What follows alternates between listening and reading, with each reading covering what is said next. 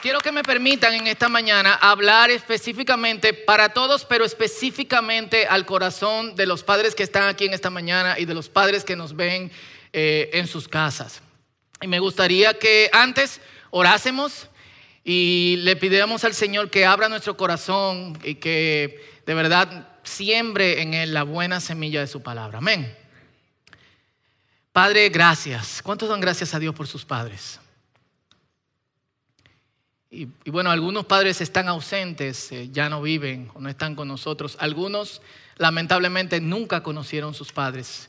Eh, no porque necesariamente estén muertos, sino porque nunca se mostraron. Sin embargo, han recibido todo el amor y toda la gracia del Padre Celestial. Y han aprendido, si son hombres y tienen hijos, han aprendido a vaciar ese amor sobre sus hijos. Un amor que nunca aprendieron, un amor que nunca recibieron. Gracias, Señor.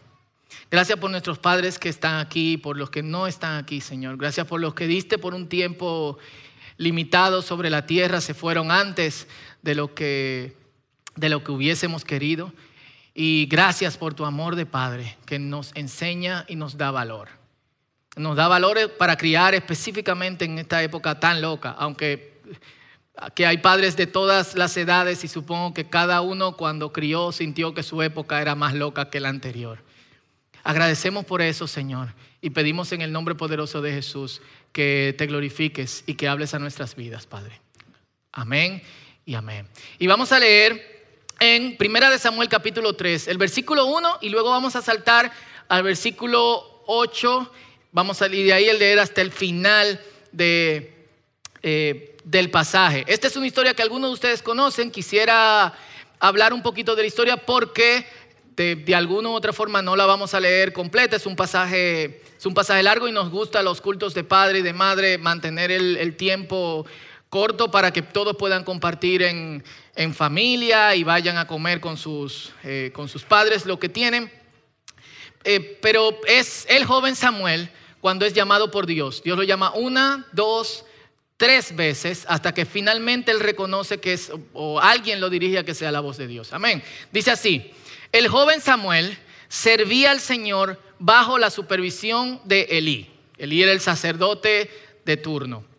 Y Samuel, su madre Ana, lo había dejado en el templo cuando tenía unos ocho, nueve años, porque ella se lo dedicó al Señor. Ana no podía tener hijos y dijo, si tú me das un hijo, te lo regalo.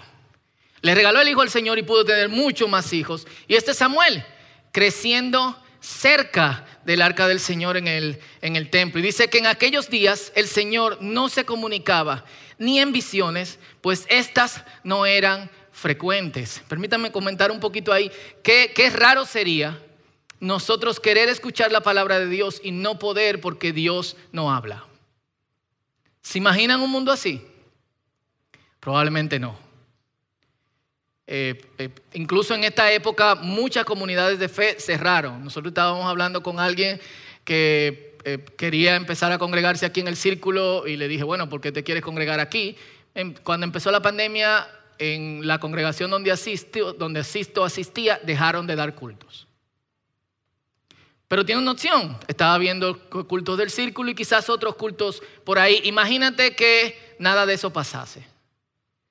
Ese era el tiempo en que Samuel eh, vivía.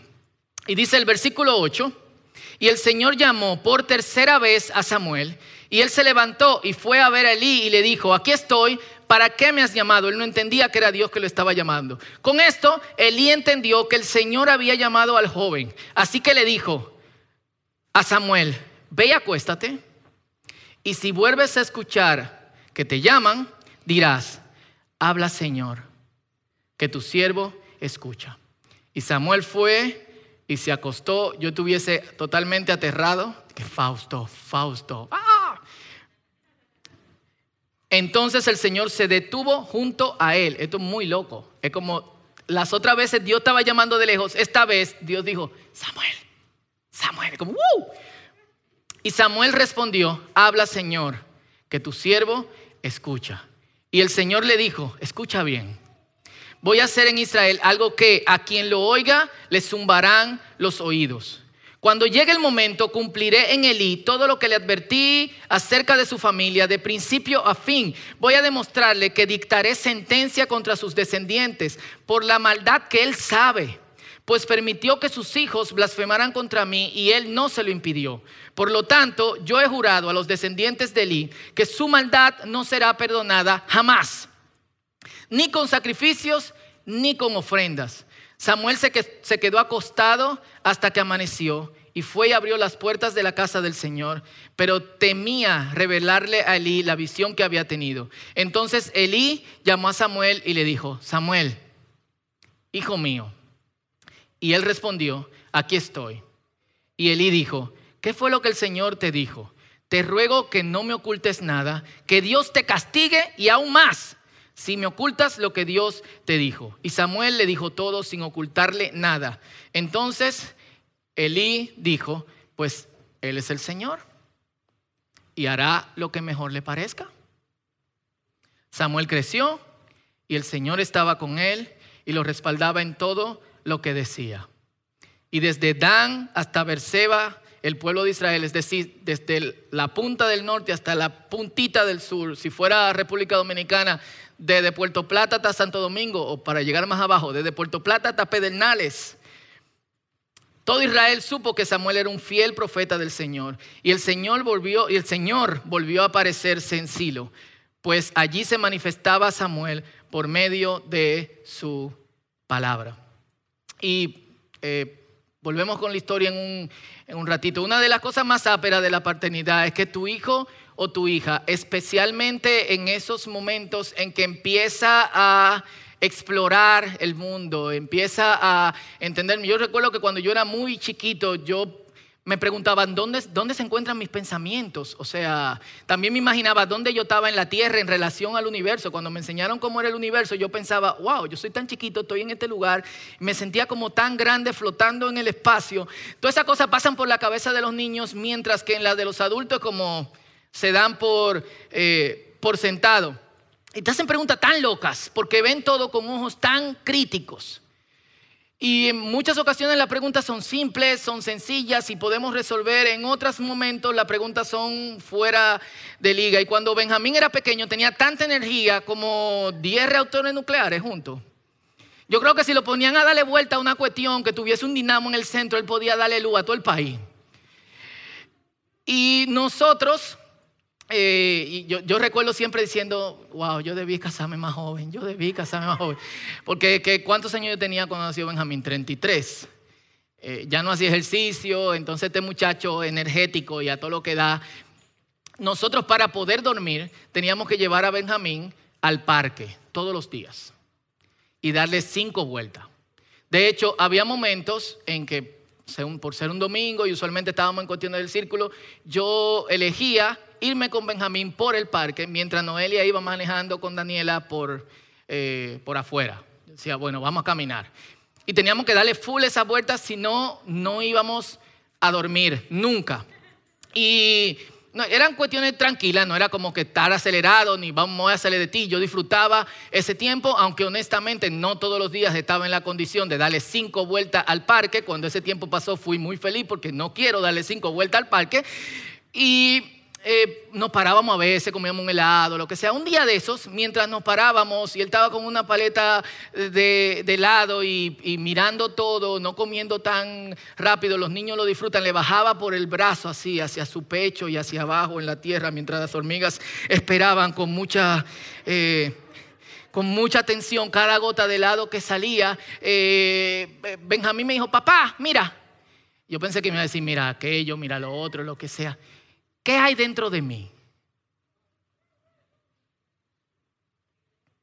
Y yo como barriga, riñones, estómago, tripita, bofe.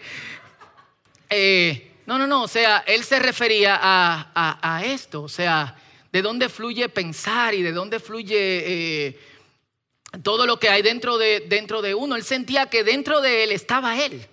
O sea, dentro de su cuerpo había una cosa que era él mismo. ¿Qué era? ¿Qué hay dentro de ti? ¿Tú te has parado a pensar qué hay dentro de ti? Padres, ustedes se han parado a pensar qué hay dentro de tu hijo. No las la, cosas por las cuales tú la llevas al médico, un dolor de barriga, un dolorcito de cabeza, una fiebrecita y analizar qué es lo que hay por ahí. ¿Qué hay?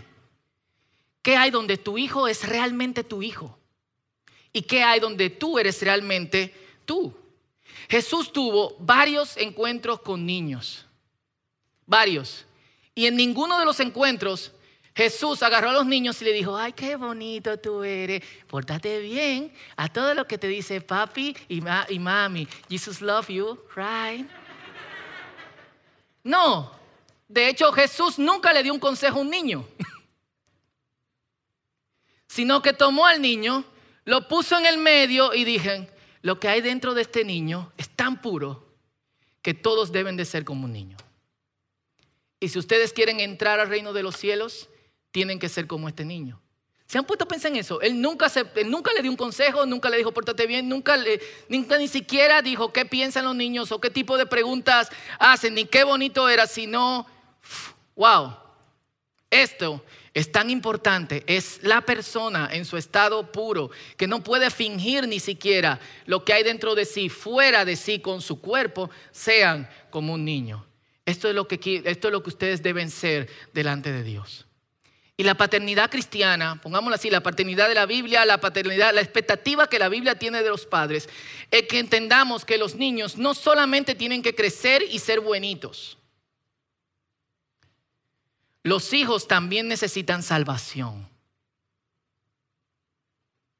Y mientras nosotros hemos, eh, y ahora me refiero a padres más jóvenes, contemporáneos conmigo o quizás más mucho más jóvenes que yo, mientras nosotros hemos crecido desde un grupo de jóvenes a personas, a parejas jóvenes casadas, a parejas jóvenes con hijos, a otras parejas con hijos adolescentes y grandes, yo veo, y discúlpenme, cómo son tan preocupados por la, la, estabilidad y todo lo que su hijo necesite tener y todo lo demás, pero al mismo tiempo me pregunto, ¿realmente pensamos que nuestros hijos no solamente necesitan un consejo para no desobedecer, sino que también son pecadores y necesitan salvación. Los que tenemos niños pequeños, que pensamos que, bueno, por lo menos en doctrina cristiana se entiende que los niños son inocentes hasta que tienen 10 o 12 años y después de ahí son desinocentes, no sé. Eh, son cosas que, que hemos asumido y todo lo demás. Así que uno piensa que, bueno, pero y después de esa edad, 10, 12, eso que hay dentro de él, que ya sabe cómo ocultar lo que está dentro de él, fuera de él, le pones atención. Así que los padres cristianos debemos de entrar a la escena, y perdón que me puse profético, con otra conciencia. La conciencia de que nuestros hijos no solamente deben ser buenos ciudadanos, sino hombres y mujeres que reflejen la imagen de Dios. ¿Cuántos dicen amén a eso? A mí me llamó mucho la atención la dinámica de Eli con sus hijos y les invito a leer Primera de Samuel capítulo 2 o capítulo y capítulo 3 también. En el capítulo 2 se nos dice cómo estos muchachos actuaban. Se robaban las ofrendas. Cuando iban a hacer un sacrificio, mandaban un siervo y decían, oye, ese sacrificio del Señor, pero eh, hay esta parte de la vaca que a mí me gusta y yo quiero hacer un asado con mis amigos esta tarde, entonces búscalo para el barbecue. Mira que el sacerdote dice que le dé su parte. No, pero este es un sacrificio del Señor. Si tú no se lo das al sacerdote, te entramos a trompar. Y se acotaban con las mujeres de, eh, del templo. Es decir, robaban ofrendas, tomaban la carne para hacer el equipo de, la congregación para sus barbecues Tercero, se acostaban con las mujeres. ¿Y Eli? Es verdad que Eli le habló, pero Eli los paró. La respuesta que da en la historia que leímos es, ah, bueno, eso fue lo que Dios te dijo. Él le dio que haga lo que le da la gana, porque eso no es lo que él hace, lo que le da la gana. ¿Qué, qué estaba pasando con Eli? En algún punto de su vida, aún sirviendo al Señor, había perdido la perspectiva. La perspectiva de que no es solamente que nosotros corrijamos a nuestros hijos para que no hagan algo malo. Es que nuestros hijos son, eso que hay dentro de nuestros hijos es eterno. Y también va a tener consecuencias eternas. No es un asunto de las, consecuencias temporales de nuestros hijos, sino que es un asunto de las consecuencias eternas. Y es muy loco, piénsalo. Como trates a tu hijo, como crías a tu hijo ahora, tendrá consecuencias eternas. Piénsalo. ¿Por qué educamos? Para no pasar vergüenza. Para que nuestros hijos tengan lo que nosotros no tuvimos. Yo quiero que mis hijos tengan lo que nosotros no tuvimos, pero es el punto de todo. Porque queremos que, eh, que de alguna otra forma se superen porque no queremos que sientan envidia de otros niños. Y en los colegios hacen bullying, los niños son súper crueles. Elí había perdido la autoridad como padre porque amaba a sus hijos más que a Dios. Y porque amaba más a sus hijos que a Dios, los odiaba.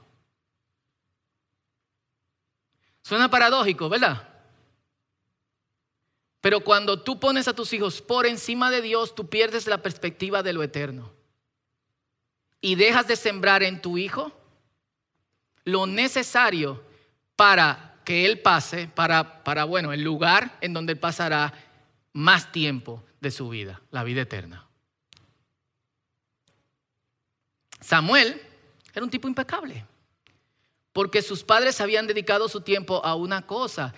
Este niño está dedicado a Dios. Y es lo que nosotros hacemos aquí.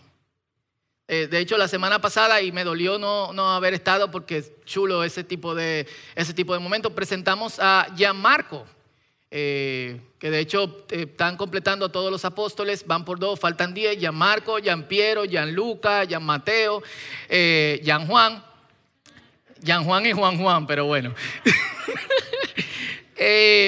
¿Y qué hacemos? Este es un préstamo del Señor y nosotros nos vamos a dedicar a llevarlo al punto en donde de alguna otra forma Él tenga los recursos para seguir adelante. Es lo que hacemos. Cuando nosotros presentamos a Benjamín, que, que de hecho agarrarlo por primera vez en mi mano fue como la emoción más loca del universo. Yo nunca he sentido algo así y yo realmente soy muy malo expresando emociones, así que no se me veía por fuera, pero yo sí sabía lo que estaba pasando por dentro de mí. No, él estaba como que llora, llora ahora. ¿Por qué no lloras? Y yo estoy llorando dentro de mí. Eh, Ana y Elcana, sus padres, entendían, este está dedicado a Dios, literalmente. Este lo vamos a dejar frente a Dios. Y, fue la razón por la cual Samuel conoció al Padre. Y miren el contraste que hay. En el versículo 2 dice, Samuel todavía, no lo leímos, pero dice, Samuel todavía no sabía cómo hablaba Dios, porque no conocía su voz. Y dormía al lado del lugar en donde se guardaba eh, el objeto que representaba, el objeto que representaba la presencia máxima de Dios, pero no conocía a Dios. Es decir, el hecho de que tus hijos estén aquí, caminando, dando vueltas, estando cerca, brincando, no significa que van a conocer a Dios.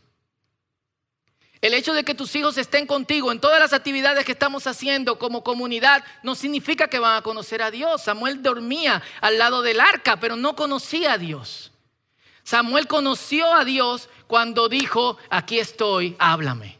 Samuel ni siquiera conocía a Dios cuando se dio cuenta que a él lo dejaron para, para que estuviera ahí delante de su presencia todo el tiempo. Tus hijos tampoco van a conocer a Dios cuando tú le digas, hey, tiene que dedicarte a un ministerio, a ayudar con una cosa. Hey, hermano, ¿en qué él puede ayudar? Puede ayudar en el sonido, puede ayudar en las luces, puede ayudar cantando, puede ayudar tocando. No van a conocer a Dios así van a conocer a Dios cuando nosotros los guiemos al punto en que digamos, cuando Dios te llame, cuando Dios te hable y discernamos, este es el momento en que Dios está hablando. ¿Me dan un amén? ¿Amén? Eso, pues están como, hoy es el Día del Padre, ¿qué pasó? Este es el día más pero del mundo. No me creen, la madre no aplaudieron, aplaudan, ¿qué es lo que pasa? Nuestros hijos van a conocer a Dios cuando nosotros los guiemos al punto en donde puedan decir, habla Señor, tu siervo escucha. Samuel fue guiado a tener un corazón de siervo, al espacio en donde podía ser influenciado por Dios, pero eso no es influencia de Dios.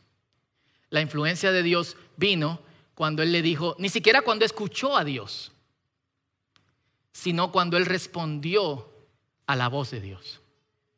Y discúlpeme que le mencione esto de nuevo, lo, hablamos en los matrimonios hace un tiempo y creo que en el discipulado mixto.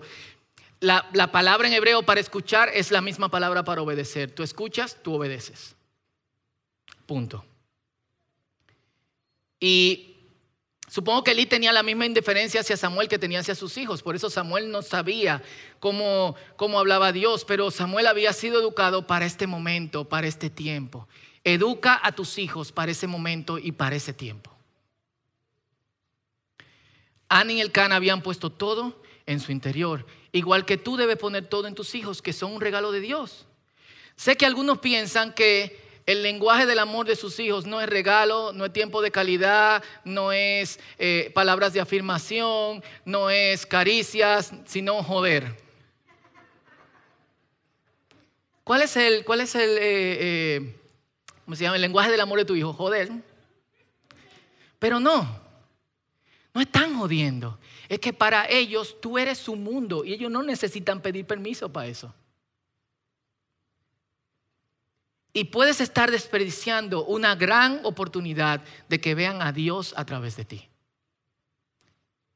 Si piensas como es que tu hijo y tu hija tienen estructuras, una estructura creada por Dios de espíritu, alma y cuerpo, en ese orden, espíritu y alma y cuerpo, no cuerpo, alma y espíritu. Y mientras incluso nos preparamos para lactarlo, mientras nos preparamos para darle sólidos, mientras nos preparamos para que prueben por primera vez una pizza y no anhelen otra comida más que esa, y quieran dejarnos en quiebra porque las pizzas son muy caras, más caras que el arroz con habichuela. Aún así, nosotros tenemos que pensar en cómo nutro a mi hijo por dentro. Por eso, como padre, yo tengo que invertir en mi interior. Para que mis hijos conozcan al Padre. Y mostrar a mis hijos no solamente mis virtudes, sino también mis errores. Y aquí hay una paradoja. Samuel era un buen hijo, pero no fue un buen padre. En 1 Samuel 8, del 1 al 3 dice que cuando él puso a sus hijos, eran dos, Joel y Abías, los dos eran caudillos, servían al pueblo desde Berseba, no siguieron su ejemplo. Y aquí la pregunta debe ser, si doy una buena educación a mis hijos, ¿serán buenos? No eres responsable de lo que sale.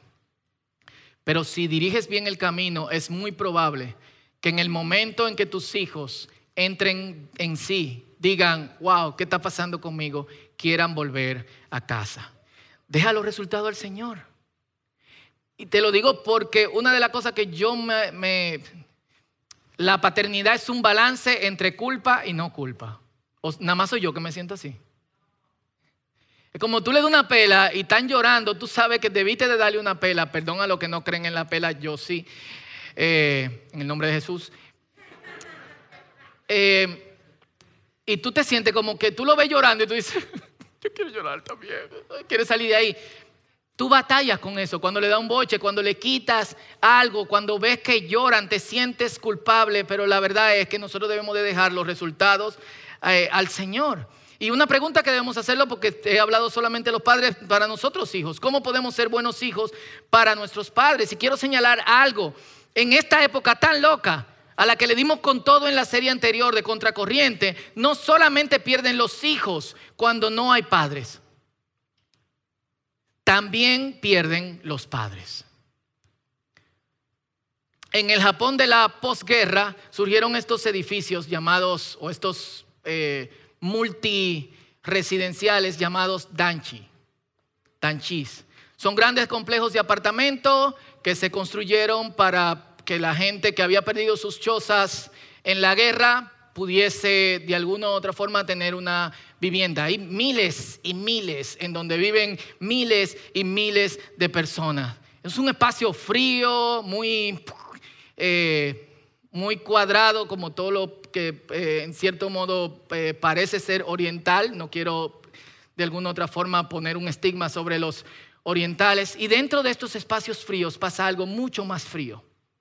Cuatro mil personas mueren solas cada semana.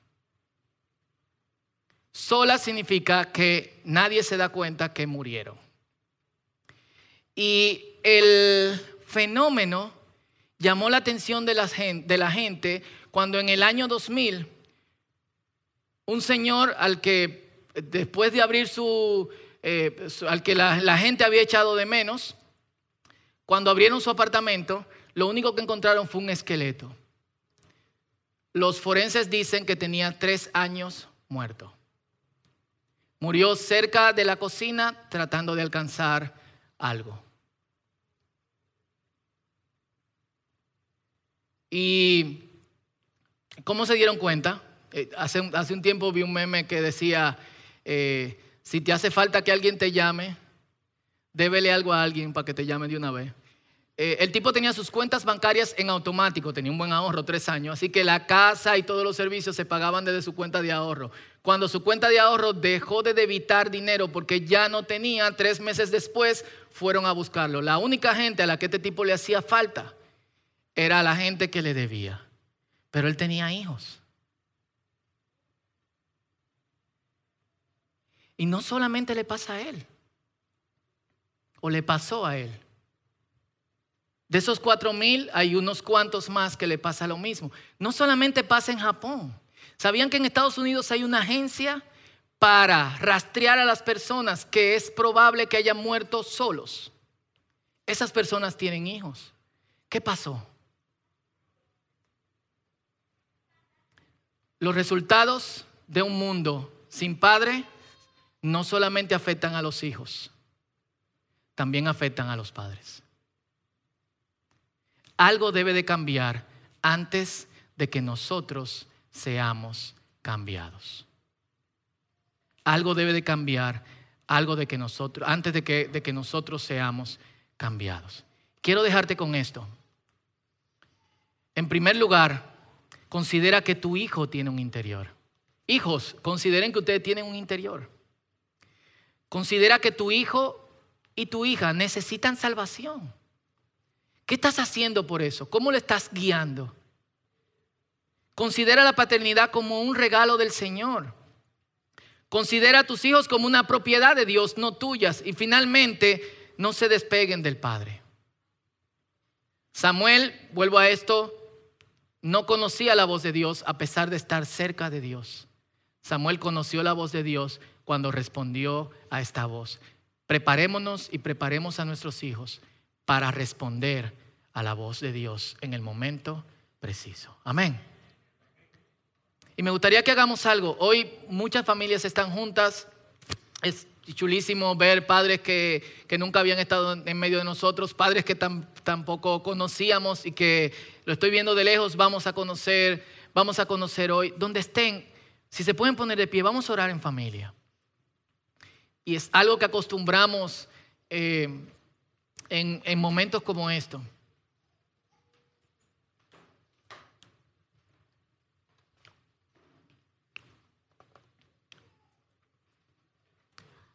Y se pueden abrazar. Yo supongo que como ustedes son familia, también en su casa comparten juntos, están sin mascarilla y todo lo demás.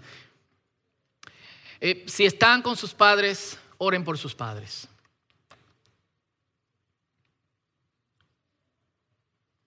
y y me gustaría que hicieran esa oración antes de que todos eh, oremos juntos.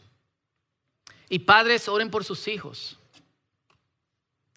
Y oren por ustedes mismos. ¿En qué sentido vamos a orar?